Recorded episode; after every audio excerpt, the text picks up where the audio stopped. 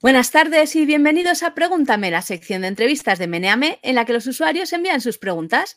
Hoy nos acompaña Antonio Rodríguez Estrada, que es ingeniero y divulgador. Su pasión por la vida saludable le llevó a fundar sinazúcar.org en 2016, una iniciativa que desvela el azúcar oculto de los ultraprocesados que consumimos de manera habitual. Usa sus redes sociales para comunicar de manera sencilla y sin, y sin posturas radicales los problemas asociados al consumo abusivo del azúcar. Sus publicaciones, que han llegado a más de 10 millones de personas, están ayudando a hombres y mujeres de todas las edades a reducir el consumo del azúcar para mejorar la salud y perder peso. Es autor de La vida es más dulce sin azúcar, el libro de sinazúcar.org y coautor de El método SIN 2020. Bienvenido, Antonio, ¿qué tal? Hola, encantado, Patricia, encantado de estar contigo y dispuesto a, sufrir unas cuantas preguntas, porque seguro que habrá preguntas complicadas. Ah, bueno, complicadas no sé, hay muchas. Tú ya me vas diciendo si hay alguna que no te mola, pues nos la saltamos y excepto la primera que es Sí, creo, creo que sé por dónde van los tiros. A ver. La primera nos la han mandado eh, Fusta, Cart y Catalana y es la tortilla de patatas con azúcar o sin azúcar. bueno, como, como, imaginaba que iban para ir los tiros y demás y, y he un poquito, lo primero que he hecho es investigar. ¿Existe la tortilla con azúcar? Porque está muy bien como gracia, pero, pero ostra, ¿y si existiese la tortilla con azúcar? Pues mira, pues sí que existe. ¿Eh? Aquí tenemos eh, un ejemplo. En la izquierda veis el, frontal, que viene algo así, decir, tortilla de patata con huevos de gallina en libertad. Tú la ves ahí como muy aparte de, la casera. Eh, si ves a la derecha, uno de los ingredientes es azúcar moreno. Es decir, ¿cómo coño le echan azúcar a una tortilla de patata? Pues sí. ¿Eso qué significa? Que tenemos que estar muy, muy, muy atentos a, lo que consumimos. Es decir, tortilla de patata sin azúcar, por favor. Pero preguntaban aquí dentro de este hilo si tú caramelizas eh, la cebolla o no. Con ¿Le echas azúcar a la cebolla o.? No, o sea, eh, el hecho de caramelizar la, cebolla es meterle azúcar extra. Si tú quieres hacer una cebolla caramelizada, simplemente la pochas con, tiempo y tranquilidad y, los azúcares propios de la cebolla salen y terminan. Hay gente que le echa azúcar para, ahorrarse. No, una buena, una buena cebolla caramelizada tiene que estar al menos una hora en el fuego. Nada. Nada de azúcar. ¿Y tú le echas cebolla o no le echas cebolla a la tortilla? Pues antes era de era sin cebollista, pero yo creo que con la edad estoy empezando a apreciar la cebolla. O sea, yo siempre era de los que no podía tomar cebolla en, la tortilla y en general en la comida. Y, y, según empiezas a cocinar y ves que, ostras, la cebolla es básico en la cocina, poco a poco se vas añadiendo. Y ahora te puedo decir que me da igual, que tomo con y sin cebolla. Cuando lo hago para, para mí, lo hago sin cebolla, pero si veo que hay alguien más, suelo preguntar y si quieren con cebolla, yo sin problema. ¿eh? bueno, mira, ya lo sabéis, con cebollistas y sin cebollistas, aquí tenemos un término medio. Sí, además hay, poca, hay poca gente que lo sabe, pero estuve, estuve muy, muy, muy cerquita de, entrar a Masterchef. O sea, que bueno. visto ahí mi nivel de cocina. Estuve en la, gran final, justo el, último casting antes de, entrar al programa y me quedé en el último corte. Ya éramos 50 personas y en el último corte eh, no pasé, ¿no? Pero pasé las distintas fases y, estuve, vamos, hubiese sido un show. ¿Y tuviste que cocinar? ¿Tuviste que hacer repostería o algo? No, había un programa de, o sea, una prueba en vivo en el que te ponían las cajas estas que levantas y tienes y tal. Y yo dije, a ver, ¿cómo me pongan? Yo qué sé, una tarta, a ver qué hago yo aquí. Y, no, era un, pollo, pollo picantón y tal, que no, sí, sí, me, libré, me libré. Que luego e, esos archivos valen millones, ¿eh? bueno, a ver, tampoco tanto. Quiero decir que, a mí, si cualquiera que salga conmigo a cenar sabe que termino la cena con un postre. Todos sacan automáticamente el móvil para capturar el momento. Y, me tiene un poco cansado, pero sí, obviamente, un buen postre de vez en cuando no, no viene mal. Muy bien. Pasamos a la primera pregunta que la manda Chemari y, son varias. Eh, así que te las hago dura en una. ¿Son los edulcorantes preferibles al azúcar? ¿Cuál de ellos es el menos malo? Pues mira, siempre que me preguntan eh, sobre ese tema, cuando me dicen, oye, recomiéndame un edulcorante, y la, respuesta vuelve a ser una pregunta, es decir, eh, ¿qué vas a endulzar? Porque no es lo mismo que endulce un tipo de cosa u otra, ¿no? Entonces, eh, pues hay, a veces me dicen, pues quiero endulzar eh, un bizcocho. Y, vuelvo a preguntar. Y ese, ese bizcocho, ¿cada cuánto lo vas a consumir? Y aquí hay dos tipos de personas. Las personas que te dicen, pues mira, mm, lo voy a consumir eh, para el fin de semana, que es el cumpleaños de mi hijo, y con ese bizcocho voy a hacer una base para una tarta que está riquísima y es una receta. Digo, pues mira, utiliza azúcar porque ese es el cumpleaños de tu hijo Quieres que salga bien, quieres que funcione, quieres que sea una receta fiable. Eh, con azúcar seguramente todo salga mejor, no tengas que tener cuidado con los edulcorantes, que, el horno no funciona igual de bien. Y es una vez al año. Disfruta de la, tarta, tú y tu hijo y toda tu familia. Ahora, el, siguiente tipo de gente te dice, no, no, yo lo que quiero es endulzar el bizcocho, pero para consumirlo todas las mañanas. Recomiéndame un edulcorante. Digo, a ver, ya empezamos mal. Si vas a consumir todos los días un bizcocho para desayunar, no hay edulcorante que valga. ¿Por qué? Porque no deja cebollería. Y claro, entonces cuando yo termino de contestar, me dicen, no vas a contestar la pregunta, digo, lo has entendido. Bueno, es una manera. Aquí en Meneame la mitad son gallegos, así que estamos súper habituados a este tipo de respuestas. La siguiente pregunta que manda Chemari y dice, ¿qué opinas de los azúcares sin refinar? Azúcar moreno, azúcar de coco, panela, ¿son mejores o es solo un engaño para hacernos creer que comemos más sano? Pues no, no son mejores. Siento decepcionar a mucha gente. Eh, al principio, hace tiempo, este tipo de azúcares tienen un halo como muy saludable, ¿no? Si yo tengo un azúcar moreno que no está refinado, que lo compro en, una tienda que me lo traen de, Costa Rica, ¿Por qué? Porque la gente asociaba refinado como el problema del azúcar. Yo cuando refino el azúcar lo convierto en, un polvo blanco malvado. No, no, el problema del azúcar no es el refinamiento, es en sí el azúcar. La panela es un 97% azúcar. Y, alguien te dice, pero ese 3% restante que es vitamina, seguro, y fibra.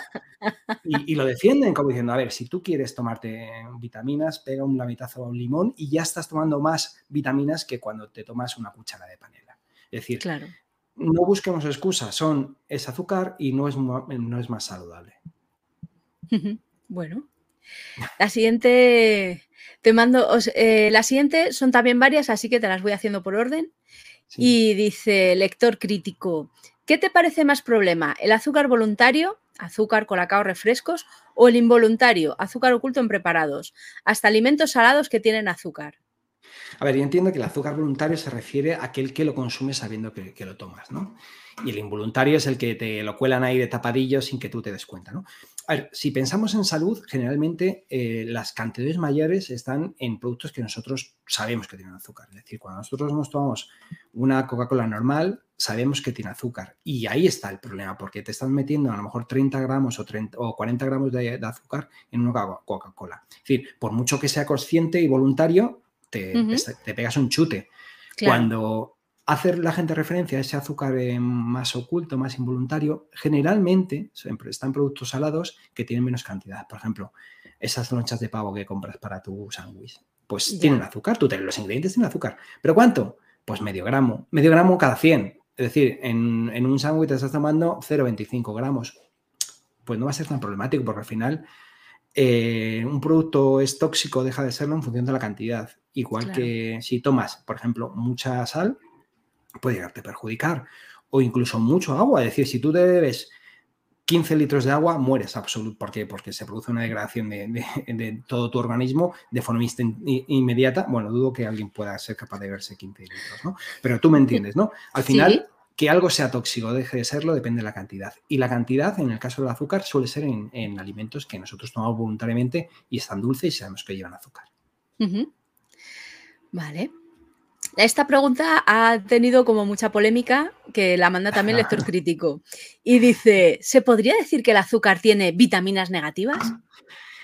A ver, eh, probablemente el lector crítico haya, leído algo, ¿vale?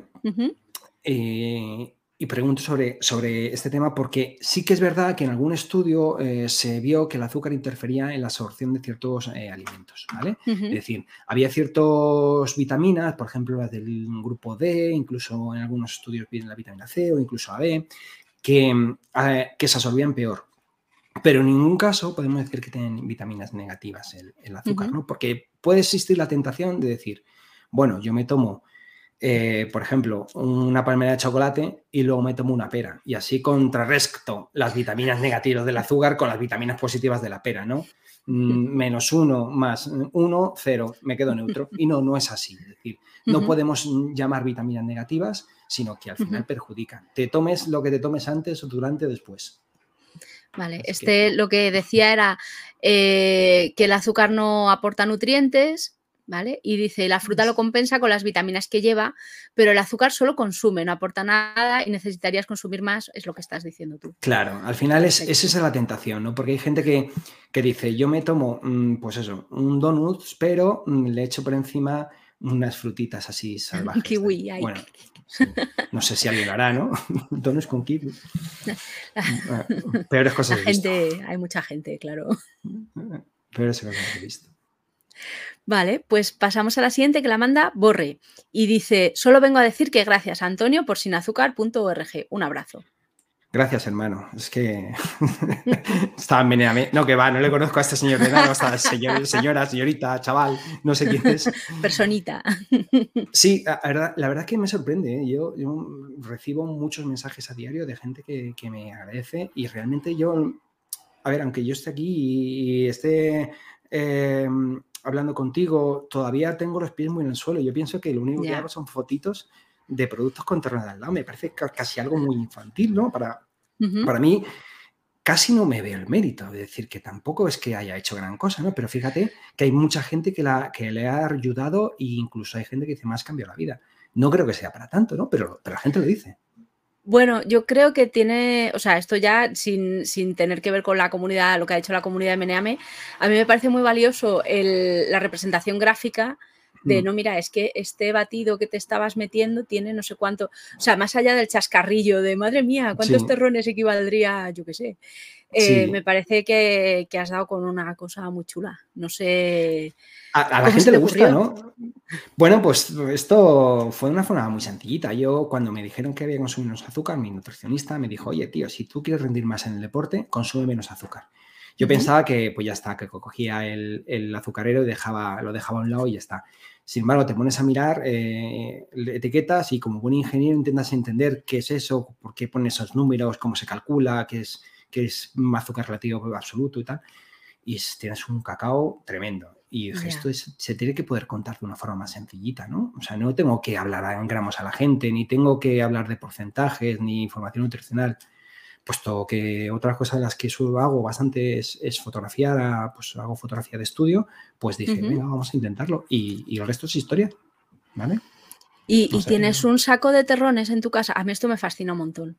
Sí, sí, sí, lo tengo un saco de terrones. Tengo, tengo una cajita y lo que poca gente sabe es que están pegados. Es decir, cuando, cuando tú fotografías un producto, al final eh, pones la torre de, terrones al lado, pero están pegados, forman un bloque. Cuando tengo que poner un producto con siete terrones, cojo el bloque de siete terrones, hago clac, lo pongo y fotografío. Porque ah, al principio no, no veas qué caos era, porque tú, claro, tres terrones los apilas muy bien. Cuando son 15, que, es, que será el caso que son 15, es un caos. Y cada vez que se te cae, se te rompe el terrón, se te llena todo de azuquita y, montas un Cristo porque... Claro, hay que limpiar la mesa porque, claro, en fotografía cualquier gotita que es una mesa negra se va a ver. Y es un... Claro. O sea, que es la derecha. ¿Y con qué los pegas? ¿eh? Pues con, una pistola, una pistola de silicona, de estas de Vale y detrás tiene un palo de lado, de los, para que ah. mantenga la estructura, tiene un palito de lado. Te pegas el palito de lado, es súper divertido. Me lo paso muy bien, ¿eh? No, no, sí, eh, a mí me fascina. Yo he hecho temas de foto de comida y vamos, el rollo ese de pues cómo hacer que las cosas sean cosas que no son. Eh. Pues mira, en, el caso de, las costillas eh, barbacoa, ¿vale? Cuando tuve que hacer las, costillas, empecé a darle barbacoa y veía que eso no, no, brillaba lo suficiente, ¿no? Empecé a echarle glicerina a la barbacoa para que brillase más, entonces pintaba ahí las, las costillas con la barbacoa y glicerina todo muy bien, ¿no? Hice la fotografía y, después de hacer la fotografía me dice mi novia, oye, ¿qué le has echado las costillas? Yo, ¿qué? No, digo, no te las habrás comido. Y seguía haciendo fotos. Y dice, sí, las he visto ahí, digo, no las va a tirar. Las, las en microondas y se les había comido, ¿no? Costillas. Menos mal que glicerina, que, que, que en el fondo lo único que tienes al día siguiente un mal día, ¿no? Ya, hombre, yo a mí se me habría ocurrido con esmalte de uñas, alguna, o sea... Pues gracias a Dios no lo hice, ¿no? Porque si no, ahora mismo estaría, estaría sin pareja. Ya, no, bueno, un saludo para la novia. Pasamos a la siguiente pregunta, que esta también ha tenido mucha polémica y la manda Jaime 131. ¿Qué recomiendas para el café solo? Para el café solo, una o dos cucharaditas de azúcar. Jaime, pues el café solo no lleva nada, como bien dice la palabra. café solo. Pues, pues no, yo, yo tomo el café sin, sin azúcar y supongo que habrá gente que diga, tío, estás loco. Pues es cuestión de acostumbrarse. Yo al principio eh, me sabía horrible y dije, esto, esto, esto tengo que ser capaz de tomar café sin azúcar. A ver, que, que tengo un abuelo vasco, hostia. Entonces, claro, hombre, todo te empiezas a reducir el azúcar o el edulcorante, lo que te, eches y, al final lo consigues. Y, y, luego no hay vuelta atrás, ¿eh? porque eh, alguna vez que por error en la máquina del, trabajo me ha salido el, café con azúcar, te lo tomas, pegas un sorbo y dices, pero ¿cómo he podido estar años y años tomando el café con azúcar? Porque es que, es que no, te sabe bien, ¿no? Así que ya sabéis, chicos, probadlo. Si yo lo he conseguido, lo podréis conseguir vosotros. Hombre, yo también tomo el café sin azúcar, ¿eh? Pues ya está, genial. Si, es que se puede. Sí, bueno, y al final eh, también depende de la calidad del café, si lo concentras mucho, poco, o sea, depende de mil factores, ¿no? Pero, pero ya digo que se puede. Sí. Pues ánimo, Jaime 131 y toda la gente que comentó esto. Pasamos a la siguiente que la manda al final. Y dice, ¿para cuándo una legislación que prohíba poner azúcar en preparados que no lo requieren? Quiero decir que haya galletas o horchata con azúcar es lo esperado, pero comida de primero o segundo plato como hamburguesas del supermercado, ¿está perdido conseguir la legislación al respecto o hay algo que hacer? A ver, hay legislación para algunos productos, ¿vale? Algunos productos, por ejemplo, el tomate frito. Tomate frito tiene un porcentaje máximo. Si se superas ese porcentaje, ya no, ya no es un tomate frito. Puede ser un, salsa barbacoa o cualquier otro tipo, ¿no? Pero para, alimentos como, como, el que hace referencia, como la hamburguesa o jamón y tal, eh, no, no, existe esa legislación, pero hay que tener en cuenta que son productos salados. Entonces, al final, mucho azúcar no deben ponerlo porque si no, eh, pues no, al consumidor no le gusta, ¿no? Porque tú no quieres una hamburguesa que te sepa dulce. Entonces, al final, se autorregula el mercado por las preferencias del consumidor. Y ahí está el problema, que el consumidor quiere alimentos dulces. Es decir, si tú eh, sacas eh, un refresco igual que la Coca-Cola, que sepa igual que la Coca-Cola, pero que tenga la mitad de azúcar y no añades edulcorantes, la gente no lo comprará. entonces ahí está el problema, porque aunque la legislación prohíba eh, cierta cantidad de azúcar, el consumidor va a seguir demandándolo, ¿no? ¿Y, qué hacemos? ¿Prohibimos las tartas? Ya. No podemos llegar a ese nivel. y dice... Aunque a alguno le gustaría, ¿no? No en mi caso, ¿no? prohibir las tartas. ¡Viva las tartas! Hombre, para los cumpleaños, o sea, no para todos los días, pero yo qué sé, un cumpleaños. Sí, mira, mañana, mañana, eh, mañana no, el, el lunes no sé ni en qué día vivo. El lunes es el cumpleaños de mi hija. Pues estoy preparando una tarta y vamos a hacer una red, velvet y hay que echarle azúcar. Pues ya está, adelante. Y mi hija pues, eh, celebrará su cumpleaños con una tarta con azúcar, no hay problema. Claro. Voy a tener que cambiar el nombre, ¿no? A sinazúcar.org, sin azúcar, excepto tartas de cumpleaños.org, ¿no? Exacto. O sin azúcar depende. así algo gallego. Ah, pues es más cortito, me gusta. ¿Cómo se nota? Nada, bueno, el marketing corre por mis venas. Pregunta también esta persona que se llama al final y dice, ¿y sobre la stevia como sustitutivo de un consumo normal de dulces?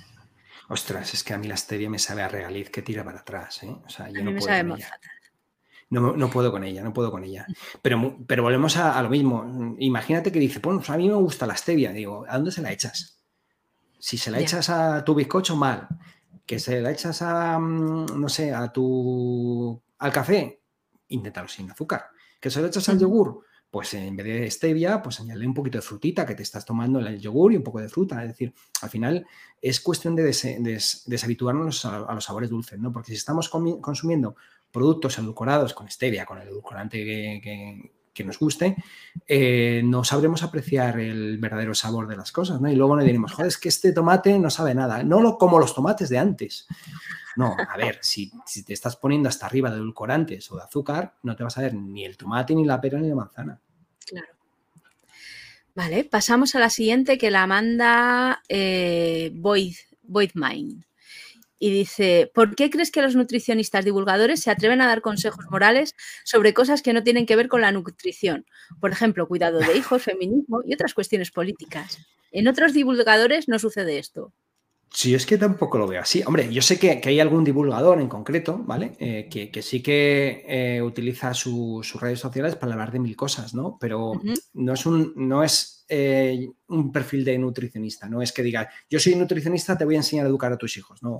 Yo soy fulano de tal y hablo de mil cosas. La nutrición es el 80% de mi vida porque soy nutricionista, pero el otro 20% es mi familia, mis viajes, mis... Entonces, lo mismo que te hablan de, chicos, eh, eh, las grasas saturadas eh, hay que reducirlas, chicos, me voy de viaje a Punta Cana, ¿no?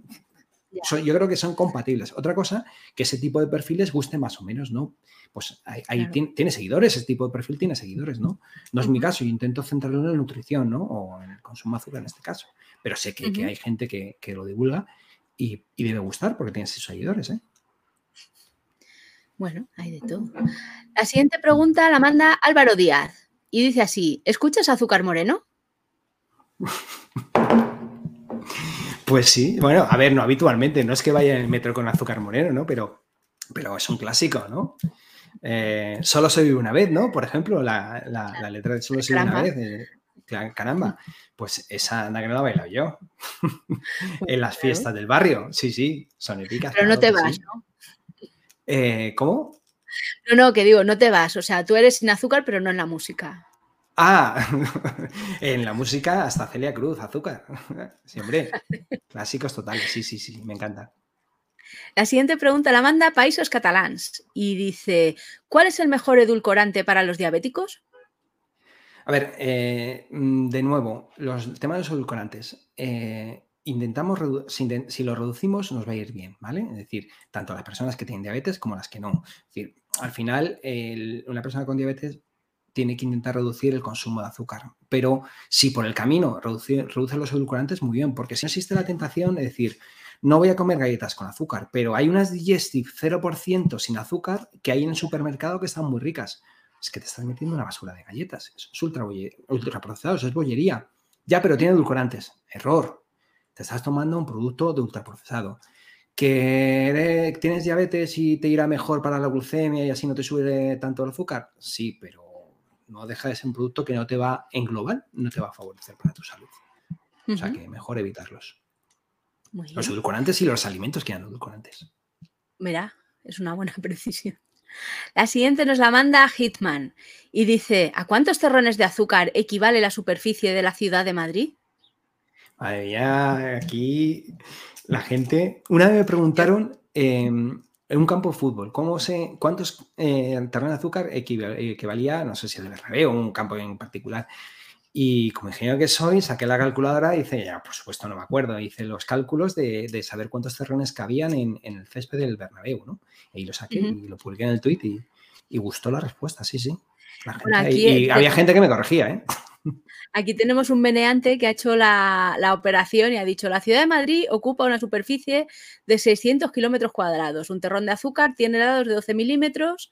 Dice, es decir, necesitarías 4 billones de terrones de azúcar para cubrir por completo la ciudad de Madrid. Supongo que esto es en plano luego ya. Ostras, claro, sí, porque los edificios, ¿cómo, cómo sería eso? ¿Sería como cuando vino Filomena, que estaba ahí eh, azúcar mm, eh, blanco todo en de nieve de azúcar? Sería claro, claro. ¿eh?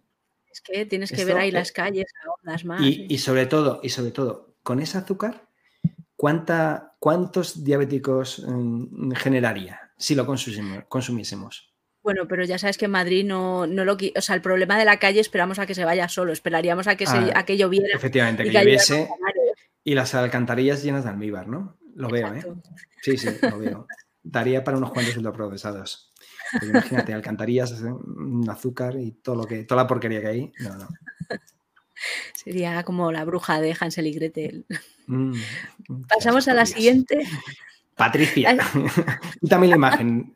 Una pregunta mm. seria, por Dios. No puedo, me pagan por traumatizar a los entrevistados.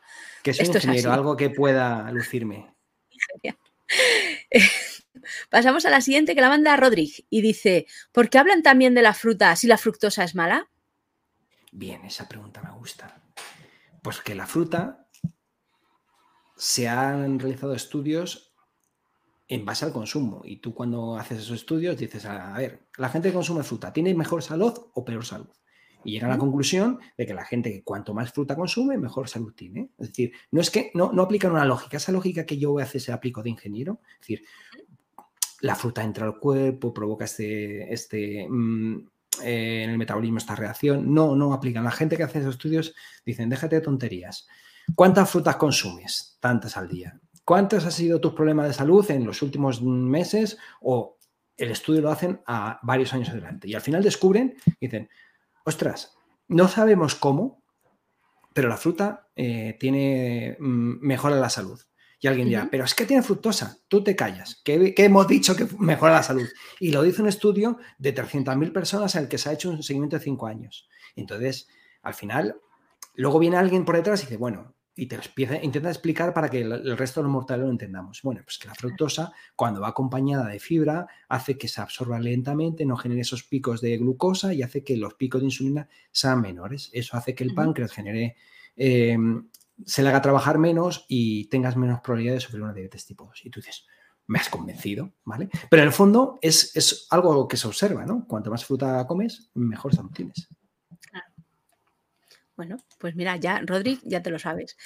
Ahora, en esta la manda Ian Curtis y es un poco faltona, pero yo te la leo igual y si no te apetece responder, no respondas. Y dice, ¿por qué sois tan tremendamente desagradables en redes sociales? ¿Conocéis el valor didáctico del sentido del humor? No solo sabemos que hay que ser, tener sentido del humor, sí, que sino que intentamos aplicarlo. Lo que pasa que en el sentido del humor, eh, si te afecta a ti, ya no te lo tomas tan bien, ¿no? Es decir, nosotros, eh, o yo en, como community manager en, redes sociales, intento aplicar el sentido del humor en las respuestas, ¿vale? te, pongo aquí una, una de, las, de los tweets que más virales hice en su momento. Como se ve pequeñito, lo leo, ¿vale? mira, em, eh, Juanma me preguntó, buenas, mira, quería saber eh, si un coño más formalmente denominado chocho vagina tiene azúcar o no. Gracias por su atención. Y yo contesté en su momento. El problema del azúcar es su consumo abusivo. No te preocupes, en tu caso no tienes ninguna posibilidad de tener un problema. Y por lo visto contestó Santiago Segura, eh, bueno, lo que leéis, ¿no? Hay algo más dulce y, y sin azúcar que dar un buen zasca tonto, ¿no? Pues, pues Juanma me dice que soy un borde, pues ¿qué me va a decir? Pues, pues Juanma, lo entiendo, está tocado a ti, ¿no? Entonces, como eso, intentamos tener eh, más mm, ese tipo de reacciones, ¿no? En este caso, eh, Roger también se hizo viral, mm, preguntó, hola, sin azúcar, tengo una duda, ¿cuándo vais a empezar? Yo respondí muy educadamente, hace 14 meses. No, que cuándo vais a empezar a comerme los cojones.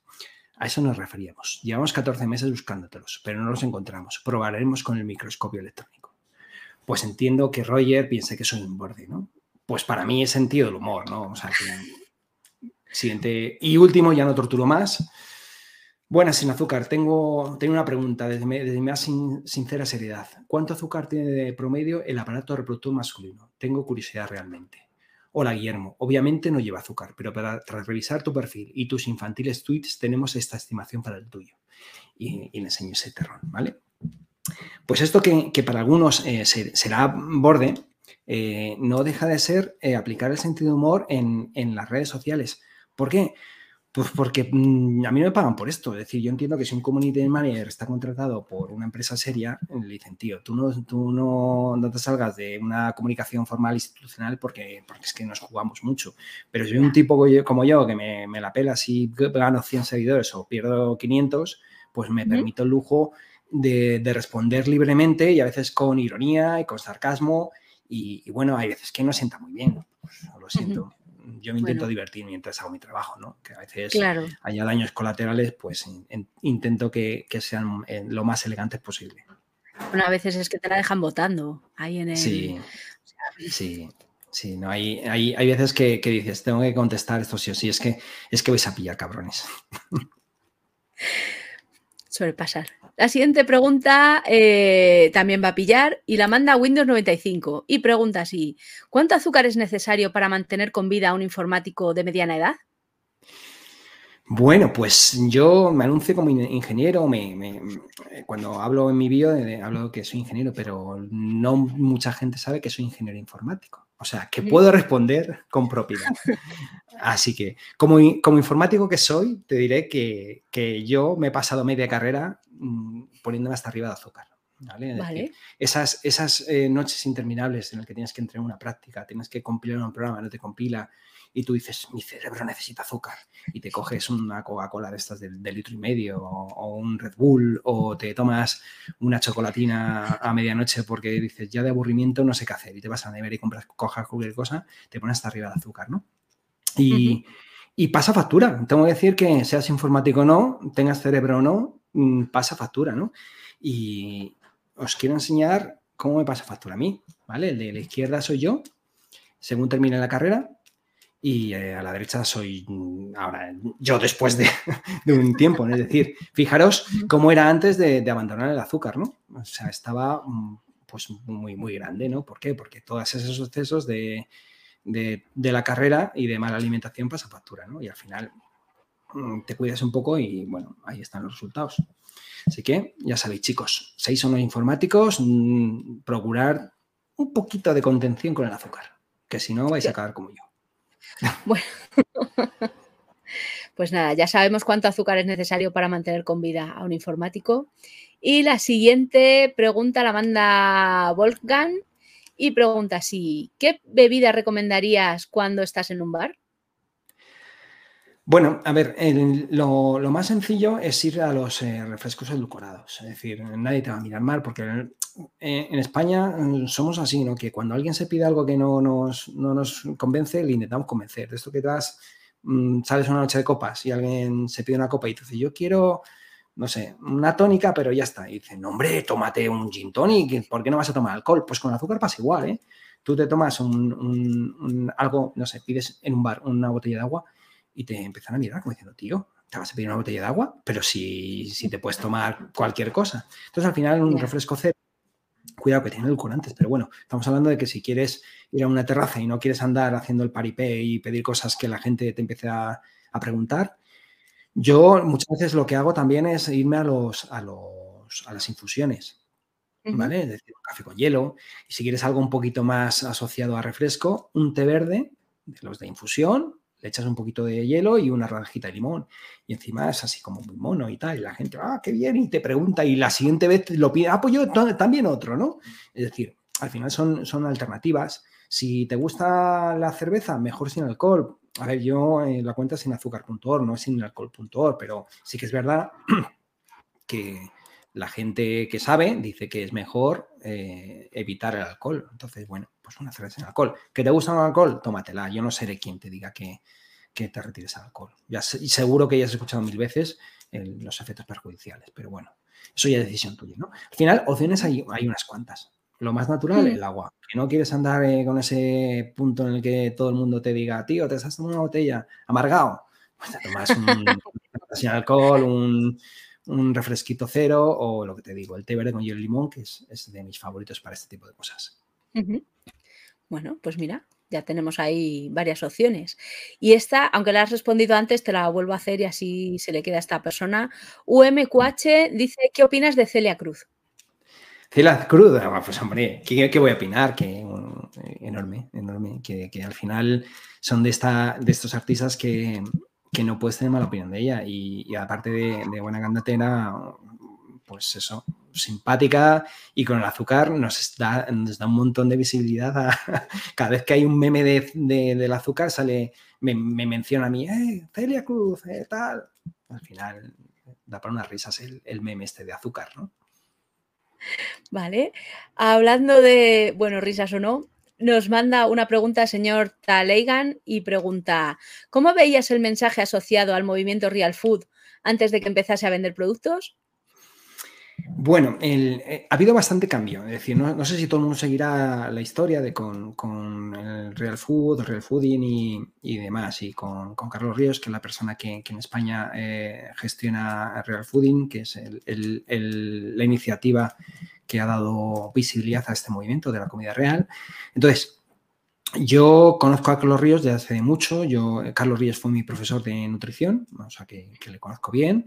Eh, cuando antes de empezar a divulgar el con, con eh, la iniciativa Real Fooding, yo ya estaba divulgando con sinazúcar.org, él, manteníamos él y yo contacto privado para, para, unas cuantas cosas, entre otras, él me, me contó su iniciativa, le ayudé al principio a montar el, blog, porque cuando empezó a, tener movimiento eh, se le caía, tenía, estaba, lo petaban los, la gente y entonces le alojé en mis servidores, ¿no?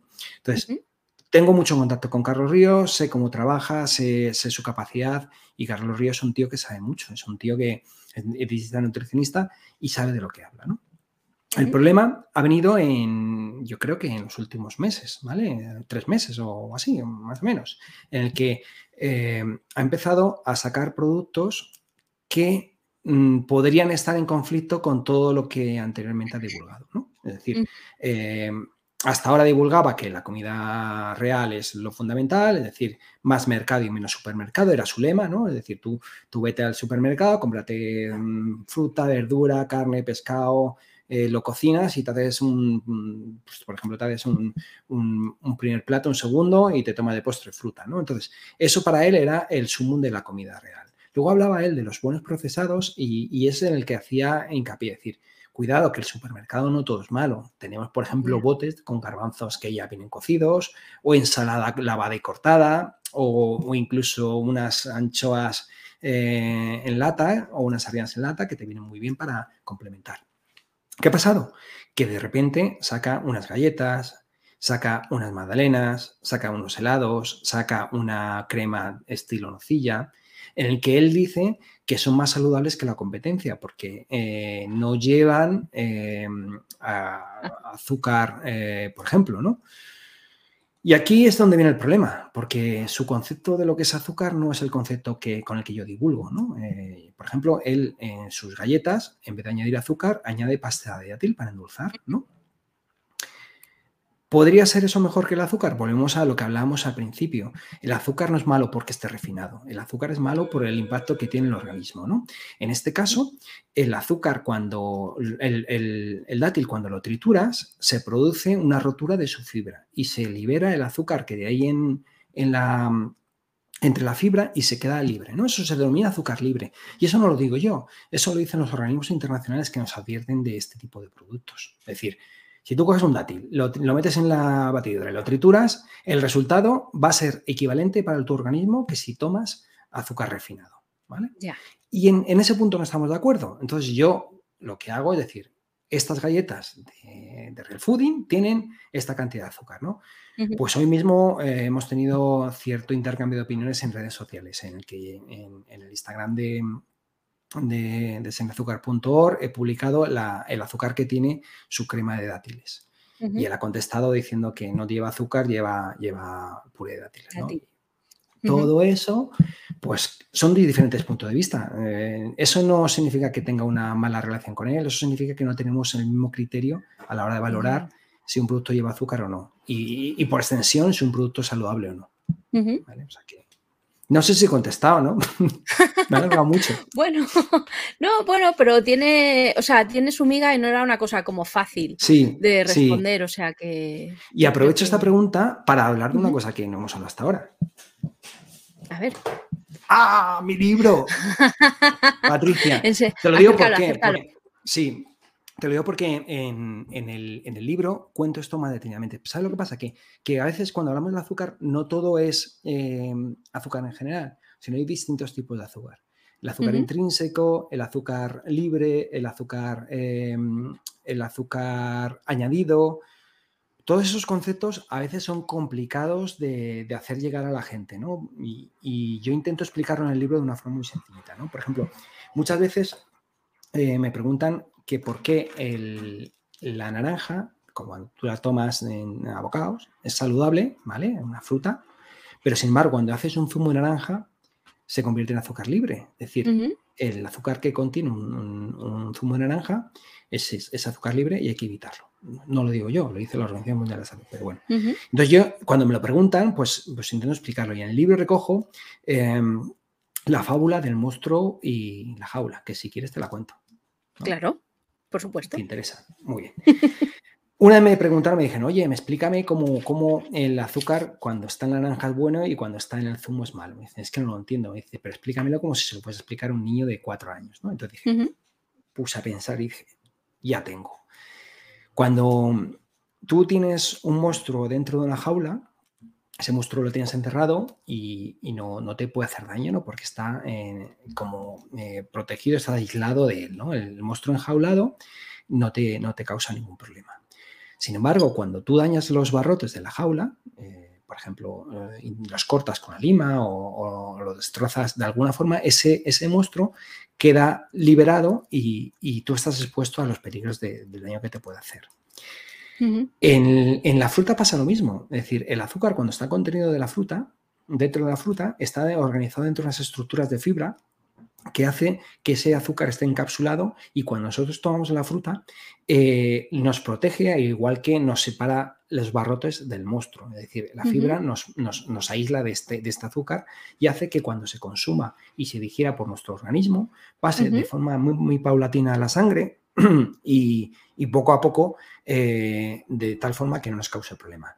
Cuando nosotros trituramos la fruta o bien con, una batidora o bien exprimimos, lo que hacemos es nos cargamos esa estructura de barrotes que nos protegían el monstruo. Eh, liberábamos el azúcar, es decir, liberábamos al monstruo. En ese momento el azúcar ya está libre, el monstruo está libre y cuando entra en nuestro organismo va flotando en el líquido del, zumo y pasa directamente a la sangre a una velocidad bestial. Aparte, no solo nos tomamos una naranja, como puede ser cuando te lo tomas abocado, sino te estás tomando, eh, por ejemplo, tres naranjas en, ¿En cuánto tomas, tardas en beberte un vaso de zumo? En un minuto.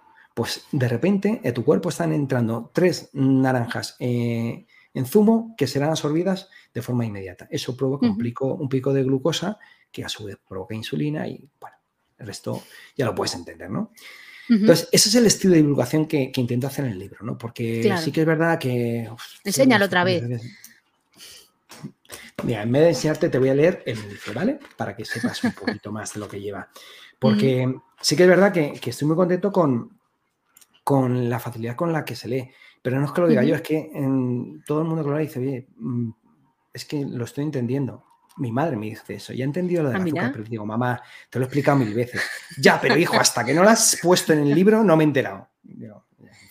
¿Y, a, Carlos Ríos le has mandado uno? No. No, no, no lo he enviado porque como soy rencoroso y él no envió sus tres anteriores, dije, ah, bueno, que se aguante, que se aguante, hombre.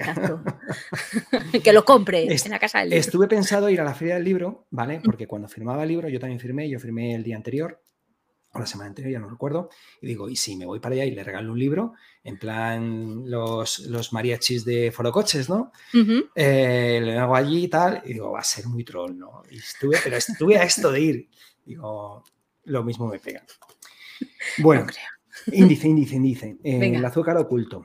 Ahí te explico dónde está el azúcar y cómo, cómo, dónde podemos encontrar la diferencia entre diferentes tipos de azúcar. El poder de la industria. Todo, cómo nos la cuelan. Eh? Aquí cuento las decenas de formas de colarnos el azúcar en la industria. Manipulación en el supermercado. Hacemos una visita virtual por un supermercado, intentamos ver cada categoría de productos y, mostramos dónde está el azúcar. Y es más, hay una guía de compras que te digo, mira, este producto es aceptable, este no. Bueno, en la guía de compras lo cuento. Em, el azúcar en los niños, muy importante. Es decir, desde que casi desde que estás embarazada eh, y tienes, vas a tener, eh, vas a dar a luz al niño y ahí estás consumiendo eh, probablemente productos con azúcar que le están perjudicando, ¿no? Y luego pasamos a la lactancia, la leche de continuación, los productos típicos infantil, bueno, da para un capítulo. Azúcar y salud, bueno, esto es un catálogo de males, ¿no? Que como veis aquí, aquí, aquí, eh, pueden llevarnos hasta, hasta ese punto que vemos, ¿no? Capítulo 6, alternativa al azúcar. Aquí cuento la alternativa buena de verdad, pero no la voy a contar aquí, sino en el libro. Que vayan a la librería, muy bien. Ahí viene, en la página 141. Ahí está cómo podéis vivir sin azúcar de forma feliz. Y en el capítulo 7, vivir sin azúcar, en el que hacemos un plan de tres semanas, en el que 21 días, como aquel programa famoso de 21 días, ¿no? En el que eh, intentamos cambiar nuestro estilo de vida con una serie de consejos semana a semana, ¿vale? En el que se dice que hay que hacer cada semana, ¿no? Empieza, creo que el primer consejo de la primera semana es... Eh, hacer limpieza. Es decir, en plan maricondo, ¿no? De esta que tiras todo lo que no te vale. Pues igual, abres la, la nevera y dices, ketchup, fuera. Te da una pena y el primer día que lo hice dije, pero ¿cómo voy a tirar esto? Entonces decidí regalarlo a mi, creo que fue un enemigo al que se lo regalé. Ah, bueno. no, enemigo no, pero alguien, creo que alguien de, que no me caía muy bien del gimnasio. Amigo tipo B, muy bien. Sí, oye, ¿te interesan estas galletas? Son digestive, tienen mucha fibra, tómatelas que están muy ricas. No dije nada de la que tenía, Se las comió. Y está muy fuerte, tío. Pero tú le vas regalando todas las cosas que haces las fotos, se las vas regalando a tu amigo o las, te las comes, las pues, pues, pues, mira, hay, de todo, ¿no? Hay cosas que las pruebo porque, joder, a mí el, azúcar nos gusta a todos. Esto no consiste en que yo soy un, ser sobrenatural que, ve un dulce y digo atrás. No, no. Yo hago, no sé, el otro día hice, pues yo qué sé, un batido de nocilla, batido de nocilla. O sea, ya, y el concepto mm, es apetitoso, ¿no? Le haces la foto y dices, pues voy a probarlo, a ver, si se me va a batir nocilla. ¿Qué pasa? Que te pegas un sorbito y ya te has liado. ¿Por qué? Porque nosotros, nuestros genes están diseñados para apreciar el, sabor dulce, ¿no? Entonces, eh, ¿quieres más? Y muchas veces te lo terminas. Y entonces dices, ¿pero qué he hecho? Que soy el sin azúcar copón. Y te lo terminas. Pues Otra vez es cuando... Otra vez cuando, cuando ya eres capaz de vencer la tentación porque lo tienes más interiorizado y es un producto que tampoco es que digas, tampoco ni fu ni pa, ¿no? Pues eh, eso sí, esos productos, si no lo has abierto y, lo puedes dar a alguien que, no, porque no lo has manipulado bien. Otra vez, pues lo que te digo, si haces unas costillas y las pintas de, con glicerina, está complicado, ¿no? Claro. Es una pena. Si a veces queda la pena tirar comida. Intento no tirar nada de comida. Siempre intento reaprovecharla, regalarla o, ver qué puedo hacer. Vale, pasamos a la siguiente pregunta, que ya vamos por la mitad de las que nos han mandado. ¿La mitad? Si llevamos 46 minutazos. Pues, amigo, vamos a darnos brillo, que vamos allá. Venga, esta respondo con sí o con no. que, sea, de sí o no, ¿eh? Que sea binaria, ¿eh? Ah, bueno, tú, verás lo que haces con lo que tengo aquí. Nos la manda Aniriu y dice, hola, gracias por participar en este Pregúntame. ¿Crees que el lobby del azúcar sigue teniendo tanto poder como en décadas pasadas? Sí, siguiente pregunta.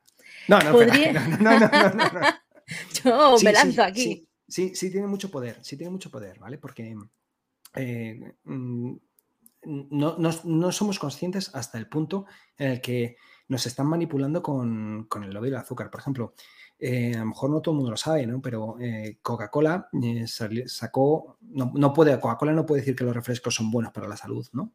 bueno, por poder puede decirlo, ¿no? Pero, pero como que queda mal, ¿no? Decir, hola, soy Coca-Cola y los refrescos son buenos para la salud. Pues la gente dice que no vas a contar tú. Entonces lo que hacen es crear el Instituto Europeo de Hidratación y Salud. Crean eso me crean, cogen a un tipo, le dice, tío, tú a partir de ahora vas a ser el presidente del Instituto Europeo de Nutrición y Salud. Le pone un logotipo muy bonito, invierten unos cuantos millones, y hablo en serio, millones de euros en, darle una sede, en crear una serie de documentos, en, crear una serie de estudios, y envían esos estudios a la prensa. Y siempre hay un periódico que dice, ah, miran, dicen aquí que mm, cuando salgamos de viaje es bueno parar cada dos horas y tomarnos un refresco. Y ese, ese, ese mensaje lo vamos a ver este año también, como los años anteriores. Y, saldrá en el periódico, incluso en, las noticias, eh, para reducir eh, los accidentes en el, cuando conduzcamos tenemos que estar bien hidratados. Si no hay nada mejor que un refresco, cada parte de, la energía, fíjate, no del azúcar, de la energía, eh, nos proporciona cafeína que nos ayuda a estar más atentos. Se ha demostrado en un estudio, y ahí te ponen un estudio random, en el que someten a una persona con un refresco con cafeína eh, a conducir en, un simulador y luego a un tío que debe estar tres días sin dormir le ponen en el mismo simulador, ¿no? Y dicen, ¿ves? Si tomas este, estos refrescos, puedes tener menos accidentes, ¿no? Y nos la han colado. Y todo el mundo mm, automáticamente se queda con el chip de que voy a parar cada dos horas y me voy a tomar un refresquito. No un café, sino un refresquito. Y, no la cuelan. Y como eso, mil, mil cosas, ¿eh? O sea, que, esto, cada vez que veas un anuncio, pues anuncio, perdón, digo anuncio, pero a veces son plurireportajes de los batidos, los batidos eh, son una buena opción para la infancia. y en chiquitito lo ves, patrocinado por Puleva. Los zumos. igual, los zumos, una fuente de vitaminas. Eh, patrocinado por Zumosol. Que por cierto, que por cierto, en el libro cuento cómo los de Zumosol casi me meten un puro que te cagas por una de las fotos. Enseña el libro, enseña el libro. Cuento, cuento, mira, cuento, cuento muy bien. Dos frases, ¿vale? Nos ponemos en contacto con usted en nombre y representación de nuestro cliente, como consecuencia de la información en la que compara determinados productos alimentarios con la cantidad de azúcar en su composición, señalando el excesivo contenido de este componente. Así como enzaba el Burofax que recibí en enero de 2017. no, no veas lo que me costó salir de ahí. Tremendo, ¿eh? Lo cuento, lo cuento en el primer capítulo. Pues nada, ahí a la librería todos, a la librería del barrio a pedir el libro a ver, que, a ver, vamos a ver, que tampoco está para tanta cosa, es un libro finito, ¿veis? Que tampoco es que vais a esto. Pero, ¿sabéis lo bueno? Que, es muy, que está muy bien para regalar. Es decir, vale que a lo mejor tú no te apetezca leerte un libro de, sobre el azúcar, y más en verano, pero está muy bien para regalar, es decir, para tu cuñado. Ese cuñado que te dice que no, que la panela es buena, toma cuñado, libro. O, o, incluso para alguien que aprecias, ojo, cuidado, no digo que no aprecies a tu cuñado o la cuñada, sino que, que se lo quieres regalar, yo que sé, a alguien que realmente aprecies, a tu pareja, a un hijo tuyo, a un, a un vecino con el que tengas una especie de relación, decir, mira, porque está regalando salud. Es decir, al final se ha demostrado que reducir el consumo de azúcar, ojo, que no digo de ser una zeta en el que eres un ser de luz en que no pruebas el azúcar, sino simplemente reducirlo un poquito, un poquito, hace que va a mejorar la salud. Entonces, al final, regalar el libro es regalar salud, ¿no? Y si tú regalas salud a alguien que quieres, joder, encima quedas muy bien, ¿no? Y si le pones una dedicatoria, pues, pues te la digo ya, mira, toma nota. Algo así como eh, una persona tan dulce como tú no necesita azúcar añadido. Se lo pones así. ¡Qué galán! Se lo pones, se lo das y quedas de lujo. ¿Vale? O sea que está todo hecho. Bueno, los libreros dicen que comprar libros y leer libros son dos hobbies distintos, así que nada, comprad el libro Eso es. A mí con que lo compréis me vale, ya que lo leéis o no, es asunto vuestro. no, leedlo, por Dios, que me ha costado seis meses escribirlo. No yo, yo suspendía en, el colegio la, asignatura de, literatura y de lengua, ¿eh? o sea, yo era malísimo escribiendo. Y de hecho, antes de leer el libro, me, o sea, de escribir el libro, me tuve que leer cuatro libros de cómo escribir libros. Es decir, me compré cuatro libros de cómo escribir un libro. Eh, existen libros de eso. Yo jamás pensé que, que había, pues sí, existen y me los he leído, ¿no? y, te lo lees y, y sudas eh, con la gota y dices, ostras, que esto es más complicado. Yo pensé que era juntar letras y después juntar palabras. No, no, no, no, es complicadísimo, ¿eh? es horrible. ¿eh? Qué mal lo he pasado escribiendo el libro. Horrible. Pues ¿eh? a leerlo. Tú, tienes también una novela, ¿verdad? Tengo dos. Tengo dos novelas. novelas. Ay, no las tengo localizadas. Sí, sí, el otro día escuché, ¿no? ¿Cómo, cómo es, ¿Cómo son el título? La última se llama La responsabilidad de llamarse Beatriz en la Toscana, pero vamos, hice como tú. Yo, yo me he leído libros de, leer, de escribir libros y luego me puse a escribir y ya está. Ahí Son ah, pues novelas. seguro, que, que, están genial. Pues mira, yo también apunto. Mira, me voy con deberes. No vas a ser la única que te lleves un deber. te, sigo haciendo preguntas que si no vamos a estar aquí hasta que, sí, sí, dale, dale, dale, pues, Del mismo, de la misma persona que se llama Aniriu. ¿Podríamos estar empezando a despertar gracias a la información accesible de hoy en día y estos grupos de presión que puede que tengan los días contados? ¿Cómo ves el panorama? Bueno, esto ya lo has dicho, así que... Sí, a ver, está claro que iniciativas eh, como, como, la mía, no como la mía, hay muchas, es decir, hablo de lo mío porque lo conozco, pero hay, hay muchos nutricionistas o en general divulgadores en salud que nos ayudan a abrir los ojos. Es decir, no tiene nada que ver esto con hace cinco años, sin ir más lejos, ¿no? Al final, eh, poco a poco abrimos los ojos. Lo que pasa que siempre habrá gente que se incorpore, eh, incluso por edad, a, este mercado del consumo y, no haya no conozca todo lo que se ha dicho anteriormente, ¿no? Entonces, tenemos que dar muchas veces vueltas al mismo mensaje y tenemos que explicar una vez más el tema de los edulcorantes, una vez más el tema de los azúcares libres. Y al final, a, mí me, cuesta, ¿no? Porque todos los días recibo las mismas preguntas y, a veces dices, ¿no lo está recibiendo bien? Es que llevo cinco años hablando de esto y todavía me, preguntan que si la Coca-Cola cero tiene azúcar. Todos los días me pregunta alguien si la Coca-Cola cero tiene azúcar. Yo por mi trabajo en Beneame te diré que es que cada uno quiere su propia respuesta. Aunque se la hayas explicado a otra persona, él quiere su propia respuesta. Pues sí, pues igual. y, mira, hoy mismo me ha llegado en privado y son habituales. Me dice, ¿me puedes analizar las barritas marca X? Digo, sí, eh, digo, ¿tienes la información nutricional? Porque me voy a poner yo a buscar la información nutricional de las barritas. Me manda la foto con la información nutricional y le digo, pues mira, una barrita, porque también conocía el peso, tiene 7 mm, terrenos de azúcar. Dice, ¿me lo puedes hacer en foto? Eso es lo que me ha dicho. Digo, ¿cómo? O sea, voy a, ir a comprar una barrita que no era una barrita, una especial K, no, no, no eran de estas que se compran por internet. Me voy a comprar una barrita, voy a dedicar una hora en, porque no se hacen una foto con el móvil, sino es un tinglado, ¿eh? Claro. Voy a hacerte la, foto, voy a poner los terrones y te voy a enviar para que tú entiendas que es una barra que no debes consumir. Estamos locos. Pues, pues, sí, así, así. Eso, eso me pasa, ¿eh?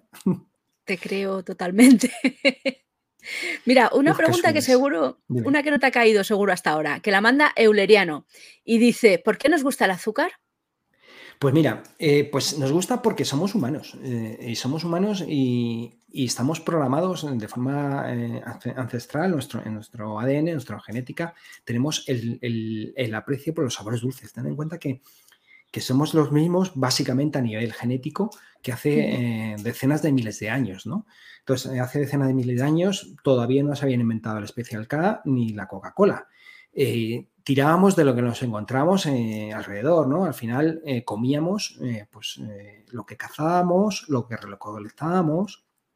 Y en este caso, el azúcar venía de la fruta, ¿no? ¿Qué mejor que una fruta para, para nutrirte en, esa época en la que tampoco había abundancia de alimentos, ¿no? Entonces, iba asociado, el sabor dulce iba asociado generalmente a vitaminas, ¿no? Entonces, nosotros, en la genética, nos dijo, tómate cosas que estén dulces porque te vienen bien. Imaginaros que el sabor dulce hubiese, nos provocase rechazo. ¿Qué hubiese pasado? Pues que no hubiésemos comido nada de fruta y posiblemente no hubiésemos llegado a este punto.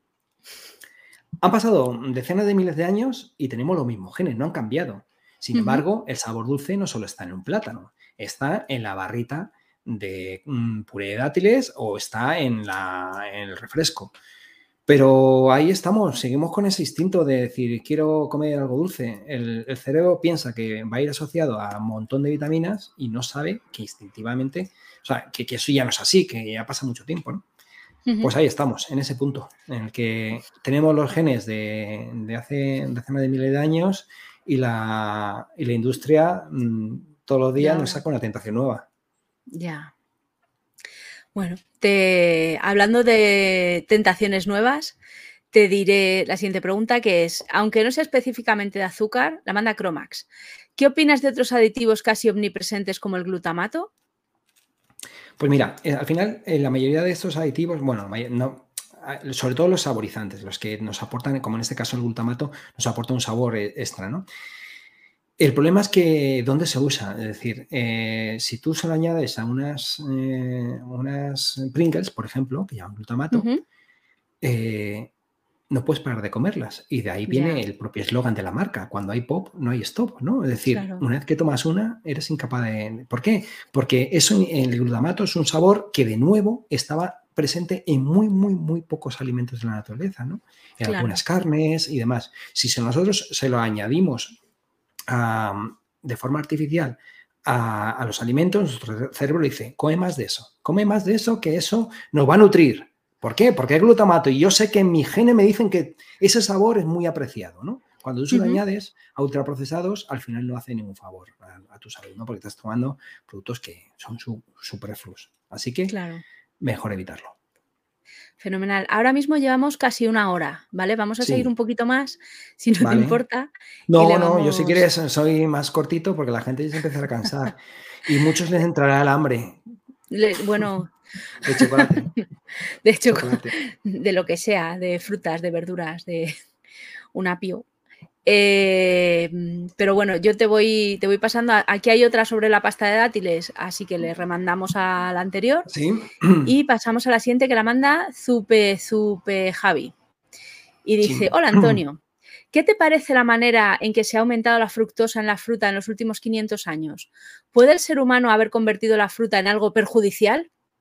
Pues mira, eh, no hay duda que la agricultura ha hecho que se escojan variedades más dulces porque se consumen mejor. ¿no? Entonces, de alguna forma, la selección que, hemos hecho los humanos eh, hace que el azúcar, que, la, fruta tenga más, más fructosa y más dulce en general. Pero los estudios que evalúan la, seguridad y la conveniencia de comer fruta son actuales. Es decir, no se está estudiando a cómo afecta la fruta de hace 500 años, sino cuando tú estudias cómo, cómo afecta la fruta a, la salud, haces los estudios con la fruta actual, de tal forma que, que los estudios confirman que el consumo de la fruta actual, la que está más dulce que hace 500 años, sigue provocando eh, beneficios para la salud. Quizá dentro de otros 500 años siga evolucionando y se, consigan frutas que prácticamente sean hiperdulces y a lo mejor los estudios cambian, pero en el punto en el que estamos eh, nos dice que comer fruta, incluso después de estar eh, seleccionada para que sea más dulce, sigue siendo una gran, fuente de salud. Perfecto. La siguiente pregunta la manda Funpup o Fanpap. Esto nunca me dicen cómo se llaman. Bueno, a veces sí. Encontrar al culpable universal, en su caso el azúcar, es maravilloso. ¿Dejar de consumir azúcar previene contra las crisis políticas y económicas? Si la respuesta es no, ¿qué opina de quienes afirman haber encontrado una solución nutricional fácil a un problema difícil? A ver, ya me gustaría a mí que dejar de consumir azúcar solucionase la guerra en Ucrania, por ejemplo, o el hambre del mundo. O, ¿no? Obviamente el azúcar es un problema de los miles de problemas que hay en el mundo y seguramente sea, mm, si lo ves con perspectiva, sea posiblemente mucho menos problemático que, yo que sé, que cualquiera de los que hemos hablado. El, hambre en el mundo, el cambio climático, em, el, derroche de comida, es decir, hay muchos problemas graves, ¿no? Pero bueno, a mí me ha tocado divulgar sobre el azúcar, que igual que hay otros que, divulgan sobre, por ejemplo, energía, como, como eh, operador nuclear, que lo tuviste hace poco. O sea, que, que al final cada uno nos especializamos en un tema, ¿no? Y, respecto a la, segunda pregunta, eh, que los que hablan de que el azúcar es, es la solución universal o que hay algo universal en, en, la solución de los problemas, te quiero enseñar una, una, una, infografía, ¿vale? Espera que me saco. En el que, sí, ahí vemos un diagrama que no se va a leer porque está diseñado para que nadie sea capaz de leerlo e entenderlo, pero simplemente que veis un círculo en la parte central. Pues ese círculo es el balance energético, ¿vale? El balance energético, eso de calorías consumidas y calorías gastadas. Mucha gente simplifica y dice, ahí está el problema, tenemos que, gastar más calorías de las que consumimos. ¿Y el resto qué es? Pues el resto son factores que influyen en eso. Es decir, es, es tan tan simple decir que mm, el, azúcar o en general eh, las calorías que se consumen y las que se gastan solucionan el problema y cualquiera de, las simplificaciones que al final nos perdemos en que son miles de factores los que influyen, ¿no? Y, por ejemplo, es lo que hablábamos, algo tan tonto como el glutamato puede hacer que consumamos más cantidad. O algo como tu, tu, nivel de ingresos hace que puedas optar a, alimentos más eh, baratos o más caros. Si optas con alimentos más baratos, posiblemente la materia prima que tengan sea peor de calidad y haya más harinas refinadas, más maltodextrinas. Al final, no es tenemos que estar, tener que tener los pies en el mundo. No es, no es tan simple como decir, consume menos azúcar, ya has solucionado tu problema, vas a tener más salud, vas a perder peso. No, no es verdad. El, problema es, es, muy complicado, desde dormir poco, trabajar en turnos, tener un problema emocional, tener trastorno de conducta alimentaria. Hay que tener los pies en el suelo y saber que, no tenemos la solución a todos los problemas. Ni yo tengo la solución a todos los problemas y el quien te diga eso, posiblemente te, te esté mintiendo. Te está metiendo una bola. la siguiente nos la manda Honolulu, ¿vale? Que hace varias repes y te digo la que no está repe. Y ah. dice, ¿hasta qué punto se está promocionando lo light sustituyendo el azúcar por edulcorantes más baratos? Pues eh, eso fue en la industria de los 80. Es decir, eh, al principio eh, el problema de todo estaban en, las calorías. Alguien dijo, bueno, el problema está en las calorías. ¿Y dónde vienen las calorías? De las grasas. Entonces hubo un, estudio, que es el estudio de los siete países, de Ansel Case, que, dijo que venía el, problema de, de, la salud de los estadounidenses, bueno, y de otros siete países, otros seis países, venía de las grasas, ¿no? Entonces, alguien dijo, bueno, pues el problema está en las grasas, vamos a reducirlo, ¿vale? Vamos a reducirlo y, y saquemos productos light. Entonces vino, la época de los 80, de los 90, en el que todo era light. Si, si alguien recuerda esa época de los, de los más mayorcitos, recordará que se puso de moda eh, pues la mayonesa light, es decir, lo que ahora conocemos ligereza, pues antes todas las marcas tenían su mayonesa light, ¿no? que al final restaba calorías a base de quitar generalmente grasas. ¿no? Pues vimos que el resultado no fue bueno. Después de eh, la época de los live, la, la época de los 80-90, aumentó la obesidad. Ahora viene una siguiente época en la que dicen, a ver si el problema estar en los hidratos de carbono. Y empiezan a salir em, temas low carb, tipo cetogénico. Eh, salen iniciativas como la de sinazúcar.org, en el que un tipo raro nos dice que todo tiene azúcar.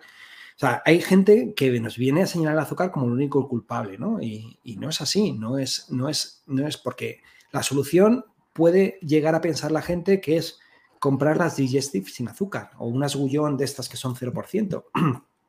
y tampoco es así. Vamos a cometer los mismos errores. Si pensamos que, que el Olay es o sin azúcar añadido es la solución, vamos a, cometer los mismos errores. Así que mucho ojito, ¿no? La solución no es esta, no es, cambiar unas galletas sin azúcar, con azúcar por una galleta sin azúcar. La siguiente pregunta la manda TDCC. ¿Hacéis algún tipo de taller en colegios? Uy, ya nos gustaría, sí, sí, me encantaría ir a un colegio y, contar, ¿no? Pero, pero yo no me dedico a esto, o sea, quiero decir, mm, hablo mucho del azúcar y tengo redes sociales y ahora estoy aquí contigo, dedicando mi tiempo, pero cuando yo cierro aquí intento, mm, o sea, tengo una vida súper complicada, ¿no? Y igual que, bueno, entiendo igual que todo el mundo, pero es que yo yo, eh, mi, ocupación laboral es, como, como, he comentado antes, ingeniero eh, informático, ¿no? Estoy trabajando en una empresa, soy asalariado y, y tengo que, dedicar mis horas a, eso, ¿no? O sea que claro. al final me encantaría ir por los coles, pero claro, una vez, alguna vez me lo han planteado y le digo, sí, yo puedo ir el sábado por la tarde. Me dicen, no, un sábado por la tarde, que por favor, que, está cerrado el cole. Y digo, ¿qué voy? El lunes por la mañana me pido un día de vacaciones y voy a contar. Entonces lo que hago, lo que hago es como, como sé que es muy constructivo, que a los niños se les da esa charla, lo que he creado es un PowerPoint con una presentación con imágenes de sin azúcar, una argumentación del azúcar, dónde está, dónde no, tal, bla, bla, bla, y se lo doy a disposición de los profesores para que ellos mismos sean capaces de explicarle a sus alumnos y luego material adicional y demás. Entonces, con eso, los profesores que conocen muy bien a sus alumnos y saben explicarlo posiblemente mucho mejor que yo, son capaces de hacerlo eh, en cualquier colegio. Así que, solucionado. Pues bien, Fenomenal. Pues nada, TDCC, ya sabes que el PowerPoint lo puedes pedir en tu cole. Sí. la siguiente la manda SR Trek. SR Trek. ¿Cuáles son los tres productos más dañinos hoy en día para la sociedad en general y para los niños? Bueno, me voy a enfocar en el azúcar, ¿no? Porque si hablamos de, productos en general, pues, pues, a ver, pues es un mundo, ¿no? O sea, que tabaco, alcohol y drogas, no sé, por decir algo, ¿no? Pero si nos, centramos en el azúcar. Sí, si nos centramos en el azúcar. Eh, al final eh, son los que más se consumen y más azúcar tienen, ¿no? Que que ahora hoy en día son los refrescos y las bebidas energéticas. esos son los productos que, eh, hoy en día eh, al final aportan más cantidad de azúcar a, la, gente joven, ¿no? Es decir, por ejemplo, un, Red Bull o, un Burn que, se consumen en, formato generalmente largo y grande, de medio litro, ¿no? Entonces, a lo mejor en medio litro hay 60 gramos de azúcar, ¿no? Pensar que la Organización Mundial de la Salud nos recomienda reducir por debajo de 25. Cuanto menos mejor, pero bueno, si es por debajo de 25, estupendo. Y si en un Red Bull te estás metiendo 50 gramos de azúcar, imagínate. Pero no hace falta irte a un Red Bull, te vas a un Burger King y te pides el refresco XXL, ¿vale? Que a lo mejor por 7 euros te dan una hamburguesa grande y un refresco grande, eh, y te estás tomando a lo mejor pues, 40 ternos de azúcar. Es que es, es la leche, ¿no? Aparte de los refrescos está la, bollería. Al final también la bollería, pero no pensemos en la bollería como la bollería premium de me tomo esa palmera tan de chocolate tan rica que está en, la pastelería de casa. No, no, en la bollería de andar por casa. Eh, los, los croissants, las magdalenas, las galletas, eso que para mucha gente forma parte del hábito diario, ¿no? Y, por ejemplo, en los más pequeños, ¿quién no empieza la mañana con un colacao o un squid? ¿Cuánto azúcar tiene un, squid? No, un 75%. Es decir, si tú miras los ingredientes, el 75% es azúcar. El resto es cacao y alguna cosilla más, ¿no? Entonces, mm. es un producto que, ojo, hay que tener cuidado, ¿eh? Había un meneante que nos pedía que te traumatizáramos contándote que hay gente que le echa azúcar al colacao. No, por Dios. Pues Yo nunca, nunca, de pequeño no, no sé por qué, a lo mejor es que mis padres mm, ya eran unos precursores del mundo de sin azúcar, nunca me han dado colacao ni escudo. O sea, no, no recuerdo la infancia, a lo mejor eso, por eso soy, soy así y alguien dirá, no, es, el tarao este es así porque no me han dado colacao. Si hubiesen dado colacao, no estaría diciendo tantas tonterías, ¿no? No, yo me daban eh, café, curiosamente. Café de pequeñito. Sí, sí, o sea, eh, sí que es verdad que al, fin, al principio era leche, pero le echaban un poquito de café, decía mi abuela, dice, para darle color.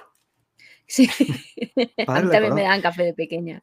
Claro, y eso paulatinamente, cada vez le echaban un poquito más de café para darle más color y hasta ahora que lo tomas, tomas café solo, de café negro, ¿no? Pero curiosamente, no, sé por qué, quizá eran los, unos avanzados mis padres y, ya sabían que, que, el colacao no era bueno. bueno. No sé, pasamos a la siguiente que la manda GPR0. ¿Cómo describirías en términos generales un mono de azúcar? Si ocurre parecido como en otras drogas y tu cuerpo se siente enfermo tras dejar abruptamente el consumo. Pues mira, en, nuestro cerebro hay una sustancia que se llama dopamina, ¿no? Que se segrega cuando mm, obtenemos el placer. Bueno, no, cuando obtenemos el placer, sino para obtener placer cuando, cuando consumes algo, ¿no? O cuando haces algo que, en, principio eh, te da te, puede otorgar placer. ¿no? En, el, caso del azúcar, cuando tomas algo azucarado, el cerebro segrega dopamina y tú sientes placer. Eso no ocurre solo con el, con el azúcar, ocurre con otras cosas, como por ejemplo eh, con los deportes de riesgo o con, la, con los juegos del azar. Es decir, son, son, se genera mucha dopamina de forma muy intensa en un corto espacio de tiempo.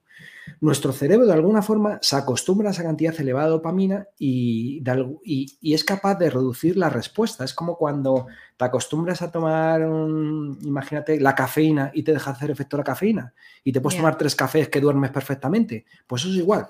Con la dopamina, cuando se genera mucha y de forma muy continuada, nuestro cerebro dice, a mí no me hace nada ya la dopamina esta. Entonces, de alguna forma necesitamos más dosis para obtener placer.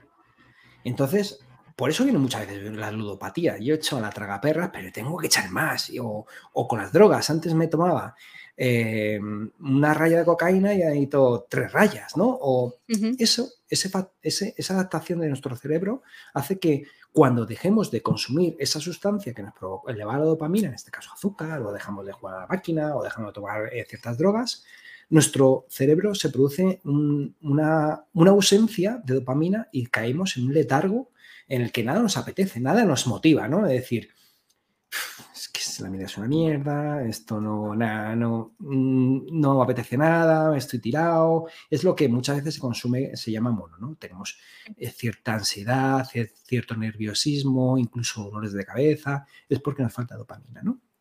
Solución, me tomo el donus y ya, ya vuelvo, ya soy yo, ya soy yo. Es que yo, mm, si no me tomo el café con cuatro cucharadas de azúcar, no, no, no puedo, ¿no?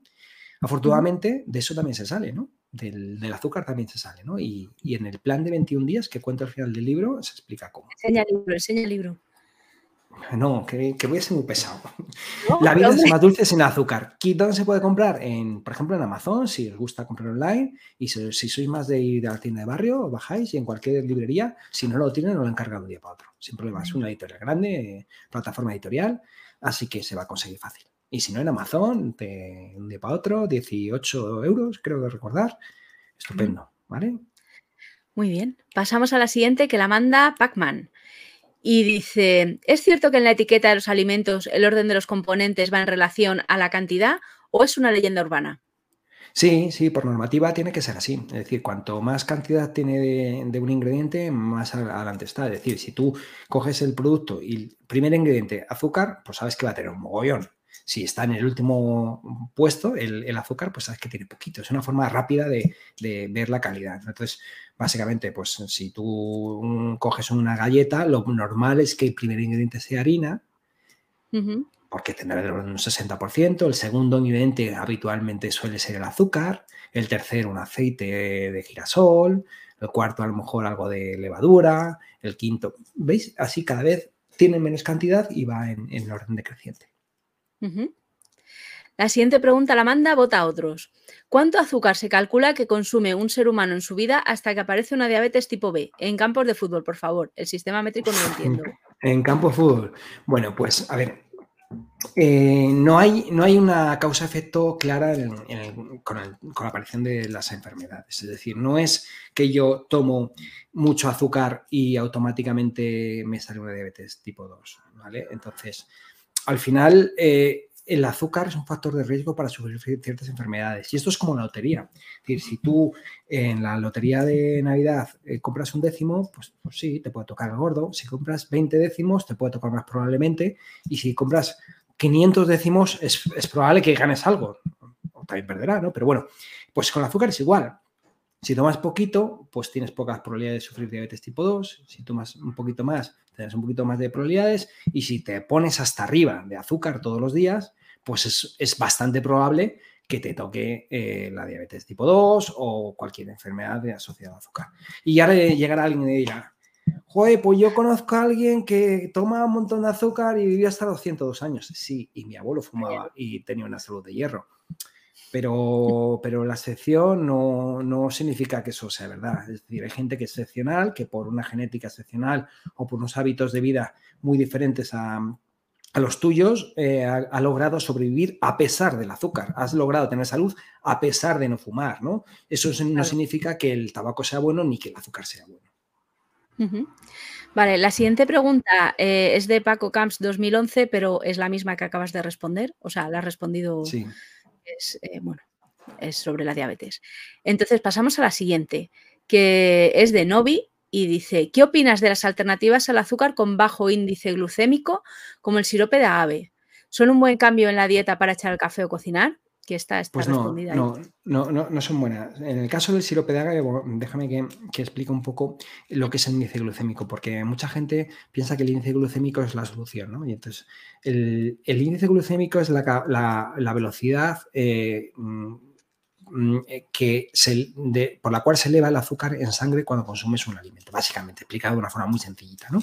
Entonces, un, alimento como el sirope de un alimento, un aditivo como el sirope de agave, es, tiene, es alto en fructosa, es decir, tiene mucha fructosa. La fructosa es un azúcar que no se procesa de la forma habitual, sino se procesa, no se absorbe por el intestino como la mayoría del azúcar o por el estómago, sino lo tiene que procesar el hígado. De tal forma que como primero pasa por el hígado y de ahí se procesa y pasa a la sangre, es un recorrido más largo, el proceso metabólico es más largo, eso hace que suba eh, el azúcar en sangre de forma más paulatina. ¿Eso es bueno? Pues bueno, si tú a lo mejor tienes un problema, eres diabético y quieres eh, conseguir que no te suba la glucosa de forma brusca para tener que evitar pincharte insulina, pues a lo mejor puede ser útil. Para el resto, no, no es útil porque incluso eh, hay estudios que asocian que si tú tomas un alimento muy alto en fructosa, ojo, cuidado, no estamos hablando de las frutas, sino alimentos enriquecidos con fructosa, ¿vale? Es decir, cuando tú a un yogur le echas cucharada de fructosa que se vende en, la tienda o sirope de agave, ¿vale? No, no estoy hablando de las frutas. En ese caso, haces trabajar eh, extra el hígado y puede desencadenar en un problema hepático. Vale. Eh, la siguiente tiene que ver con esta también, que es de Novi, igual que la anterior, y dice, ¿qué opinas de los edulcorantes como el aspartamo? ¿Crees que pueden provocar cambios nocivos en la microbiota, microbiota intestinal? ¿Crees que este aspecto no está lo suficientemente estudiado o son 100% seguros?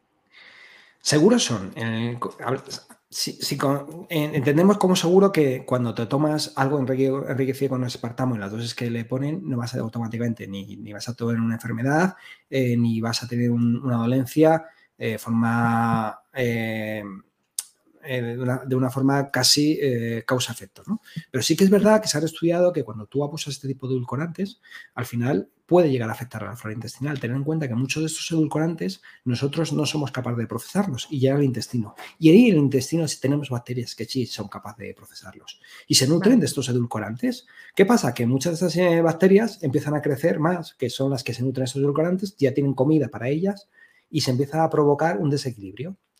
Antes teníamos solo decenas de millones y ahora tenemos miles de millones de bacterias de, ese estilo. Y eso puede provocar problemas intestinales. Conclusión, mejor evitar los edulcorantes. Siempre llegamos a lo mismo, ¿eh? ¿te has dado cuenta? Eh, al final son todas la misma pregunta. A ver, vamos a ver, esta ya está. Bueno, mira, otra sobre Carlos Ríos. La manda Junchi. ¿Crees que Carlos Ríos es un buen nutricionista? ¿Recomienda seguir sus consejos? Carlos Ríos es un buen nutricionista, por lo menos eh, tiene mucho conocimiento, ¿vale? Entonces, como tal, yo no, no, sé cómo divulga uno a uno, es decir, cuando tú vas a su consulta, no sé, que te ayude con un problema de, nutrición o a perder peso o a ganar mm, masa muscular, ¿vale? Que todo esto es su trabajo, es el trabajo de dietistas y nutricionistas. No sé qué tal lo hará, ¿vale? Eh, sin embargo, en divulgación, en los últimos meses está llegando a, ciertas contradicciones, que es lo que muchos... Eh, profesionales de la divulgación le están criticando, ¿no? Es decir, antes decía que más mercado y menos supermercado y ahora dice que en el supermercado Aldi tiene un stand Real Fooding donde puedes comprar sus productos ultraprocesados, ¿no? Entonces, eso es lo que chirría muchas veces. ¿Eso eh, tiene que ver con ser buen o mal nutricionista? No, eso tiene que ver con que em, la industria eh, ha sabido acercar el movimiento Real Fooding a, hacia ellos, ¿no? Y, Danone ha sacado un producto, un yogur natural que pone debajo Real Fooding y a cambio eh, Carlos Ríos se lleva un porcentaje. No sé si en una entrevista hablaban de hasta un 5% de, las ventas, del importe de la venta, se lo lleva el concepto mm, uso de marca, ¿no? Danone necesitaba sacar un, producto, necesitaba a Carlos Ríos para sacar un yogur sin azúcar. No, o sea, Danone es capaz de decir, voy a sacar un yogur sin azúcar. ¿Por qué? Porque, porque los tengo, lo único que en formato... ¿Qué ha hecho? Es decir, vamos a conseguir más ventas, vamos a utilizar el marketing de Carlos Ríos y mm. vamos a, vender más, ¿no?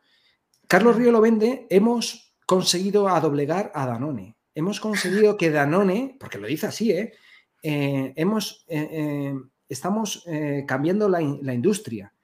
Y yo desde fuera lo veo que es la industria ha cambiado a Carlos Ríos. Ha sido la industria que a base de, comprar el derecho de uso de su marca, por dinero hace que esté promocionando productos que antes eh, los tachaba casi como eh, el, diablo a evitar, ¿no? Eso es mi punto de vista. Cuidado, que puedo no tener razón. Yo me equivoco muchas veces. Me he equivocado en el tema de divulgación miles de veces, ¿no? Y a lo mejor esta es una de las que me equivoco y el tiempo le da la razón a él y, y, consigue cambiar a la industria, pero hasta ahora lo que yo veo es que la industria ha cambiado el mensaje de Real Fooding, no al revés. Ya. Vale, eh, pasamos a la siguiente, nos quedan cinco minutos, ¿vale? Bien. Para... Sí, que la gente estará cansada. Seguro, seguro que la gente ya está, ha cortado, esta parte no la ve nadie, o sea que puedes preguntar lo que quieras Ahora voy a contar las cosas que, menos interesan. Bueno, no, al revés. Voy a contar, contar algo interesante para que los pocos que este han llegado hasta aquí terminen. Eso es, muy bien. Algo, bueno, que es súper chulo. Que a todos los a todos los que han hecho las preguntas les voy poniendo en qué minuto en qué minuto va cada respuesta, porque hay alguno que no le apetece ver el vídeo entero, entonces. No, pero ¿qué, qué es esta? ¿No? Que se vea el vídeo entero. o sea, la gente, la gente solo quiere ver su respuesta. A ver, a ver, ¿cuándo me menciona a mí? De hecho, ni siquiera quiere ver su respuesta, quiere oír su pregunta. Exacto. No, y su nombre de usuario. Ah, es que lo has pronunciado mal. Qué bueno. Pues venga, pues lees las preguntas y ya está. Y les ponemos los minutos. que luego vayan ahí. minutos. La gente no va a ver si ha respondido, ¿no? Es más, seguro dirá, pero este tío, ¿dónde coño ha salido? ¿Qué, me viene a contar? ¿Me va a explicar a mí si el colacao es bueno o malo? ¿Qué sabrá? Si tomaba café de pequeño. Anda, tira, tira. Bueno, te hago, te hago un par más. Sí, tú, ya es de perdidos al río, venga. La siguiente la manda Wololot y dice, hace un año en casa cocinábamos recetas de dulces y bollerías. Nos parece increíble la cantidad de azúcar que te recomiendan en las recetas que hay en Internet. Ponemos la mitad de lo que indican y aún así siguen siendo muy dulces. ¿Crees que el problema del abuso del azúcar va más allá de la empresa que nos quiere enganchar y es algo ya cultural?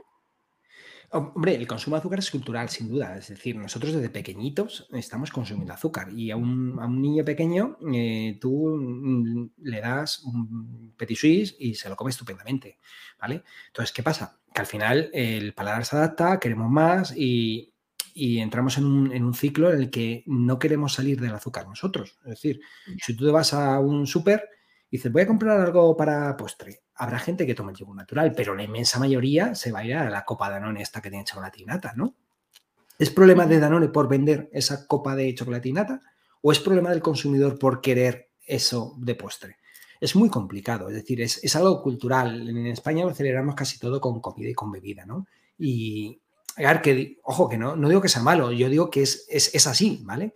Y, salir de eso a veces es complicado, ¿no? Es, tienes que tomar una decisión, eh, decir, voy a abandonar el consumo habitual del azúcar porque creo que me va a mejorar la salud. Pero desde luego lo fácil es, caer por, lo sencillo, es decir, azúcar en desayuno, comida, merienda y cena. Claro. Vale. Pasamos a la siguiente que yo creo que va a ser la última. ¿Vale? Nos, hemos dejado. A ver si puede ser algo chulo para que la gente. A ver, y si no, pues respondo a otra cosa. Tú pregúntame que yo responderé a lo que vea. Voy a ver, voy a ver. Hay uno sobre edulcorantes que ya lo has dicho mil veces. Azúcar blanco. No, esto es un rollo. Este es un rollo. bueno, pues esta. Esta de Josh Jash, que es la, que tocaba Y además está bien pensada. Aparte del pan de molde, ¿qué otros alimentos cotidianos que racionalmente, sin leer las etiquetas, no pensaríamos que tienen azúcar, lo tienen? Ostras, esta es, complicada, ¿vale? Porque, porque mm, el, verbo ahí em, o sea, el, adjetivo cotidiano es, lo que. Porque, claro, ¿cotidiano para quién? Bueno, a ver, yo entiendo. Claro, porque, porque, claro, a lo mejor para, para algunos cotidianos el, el, yogur que me tomo después de comer. Y eso lleva azúcar. Claro, pero eso lo, sabe todo el mundo. A mí me llama mucho la atención el, concepto de, que la gente quiere conocer cosas sin azúcar para poderlas consumir, ¿no? Entonces, em, hoy mismo me ha llegado una, una chica que por privado me dice, oye, ¿te importaría poner más, más fotos en, Instagram, más, más, fotos de productos sin azúcar? Y, le he mandado una de las fotos que tengo de productos sin azúcar, se la ha enviado. Y creo que no le ha gustado, creo que se ha enfadado, creo, de hecho creo que me ha insultado, ¿vale? ¿Qué foto era? La de un huevo, ¿vale? Vale. Es decir, un huevo, literal. Tú te vas a un huevo de gallina, sí, sí, sí. Pues ¿Te quieres creer que es la foto que más me gusta tiene, tengo de, en, Instagram? Tengo del orden de 26.000 me gustas y 13.000 comentarios, ¿vale? Y porque digo que es, un producto sin azúcar.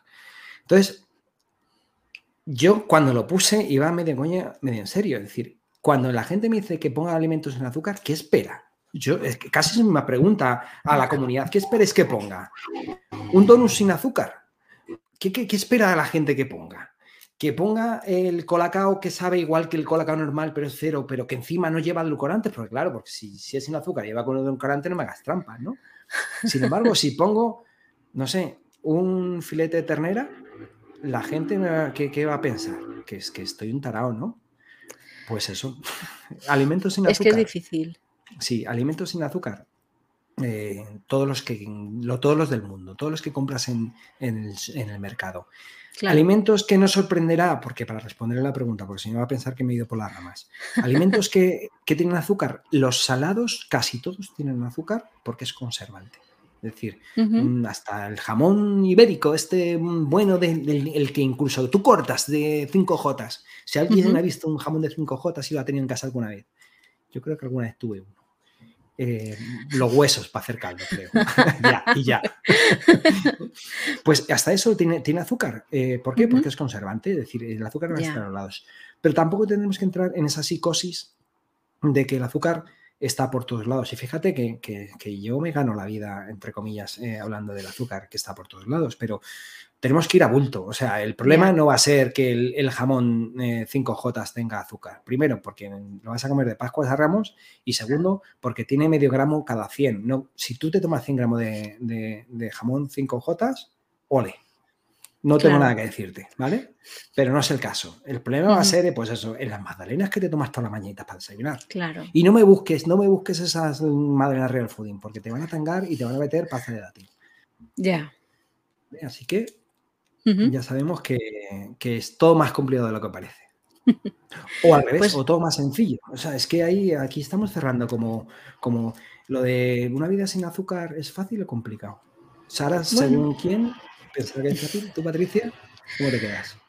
Yo, que, yo estoy yendo al nutricionista y me quedo al final con el tema de coger cosas que no tengan etiqueta. Es que al final es así de sencillo. Tú llegas al súper o al mercado y si no tiene etiqueta, pues para adelante.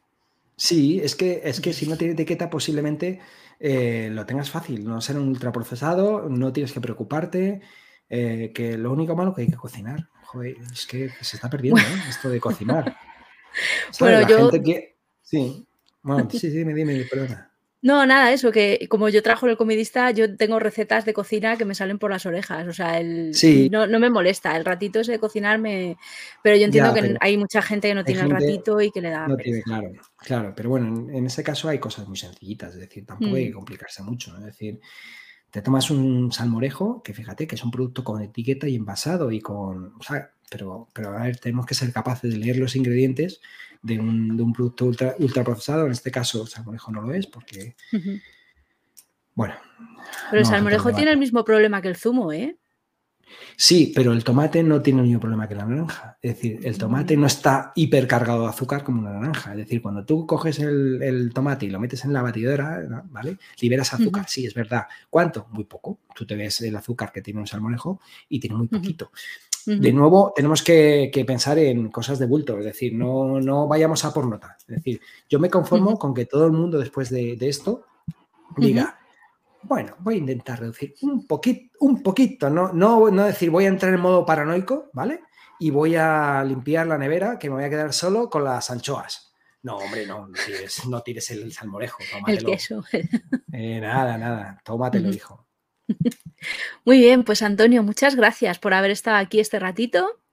y nada, enséñate si quieres tu libro para que vayan a, la librería. A ver, eh, ya digo, esto lo aconsejo para cuñados, eh, cuñados pesados, porque viene bien, porque le vas a desmontar los argumentos, te los desmonto yo, para gente que quieras mucho, ¿vale? Incluso cuñados también, ¿vale? Vale para uno mismo, para comprarlo y tener intención de mejorar la vida, es decir, en este caso, tú estás yendo a nutricionista, hay gente que a lo mejor prefiere intentarlo por su cuenta, viene bien, porque al reducir el consumo de azúcar en procesados, vas a mejorar la salud, porque al final mm, te estás quitando mucha mierda, ¿no? Entonces, al final es, es una motivación para llevar un mejor estilo de vida y ganar salud. O sea, que, lo tiene todo el libro este. O sea, yo lo, lo veo clarísimo. Si no lo hubiese escrito yo, me lo compraría. Bueno, no es descartable, ¿eh? lo puedes ir a comprar a la librería, en plan, ¡uh, qué libro más bueno! Y lo dices ahí en voz alta y que a ver si alguien cae. El otro día estaba en la FNAC y yo me hice así el remolón al lado de mi libro, así como ojeándolo. Vino otra persona y yo, yo así como, a ver si, y se me abrió por donde la foto, porque viene aquí, viene aquí la foto, ¿veis? Aquí estoy yo, que, que no salgo, ¿vale? Se abrió por donde la foto. La persona que estaba al lado miró la foto, me miró y me dijo, pringa, y se cogió.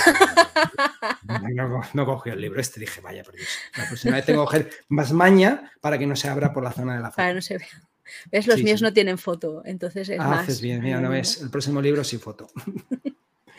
Bueno, pues nada, muchas gracias, Antonio. Em, pues mañana no tenemos Twitch, que normalmente hacemos los viernes en Meneame, hacemos Twitch pero no porque se va todo el mundo, todo el mundo tiene puente, porque en Galicia por lo visto cogen fiestas y cosas de estas, así pues a descansar entonces. A descansar. bueno, pues nada, muchas gracias. Y a los demás nos vemos la semana que viene. Venga, hasta luego. Un a todos. Hasta luego. Chao.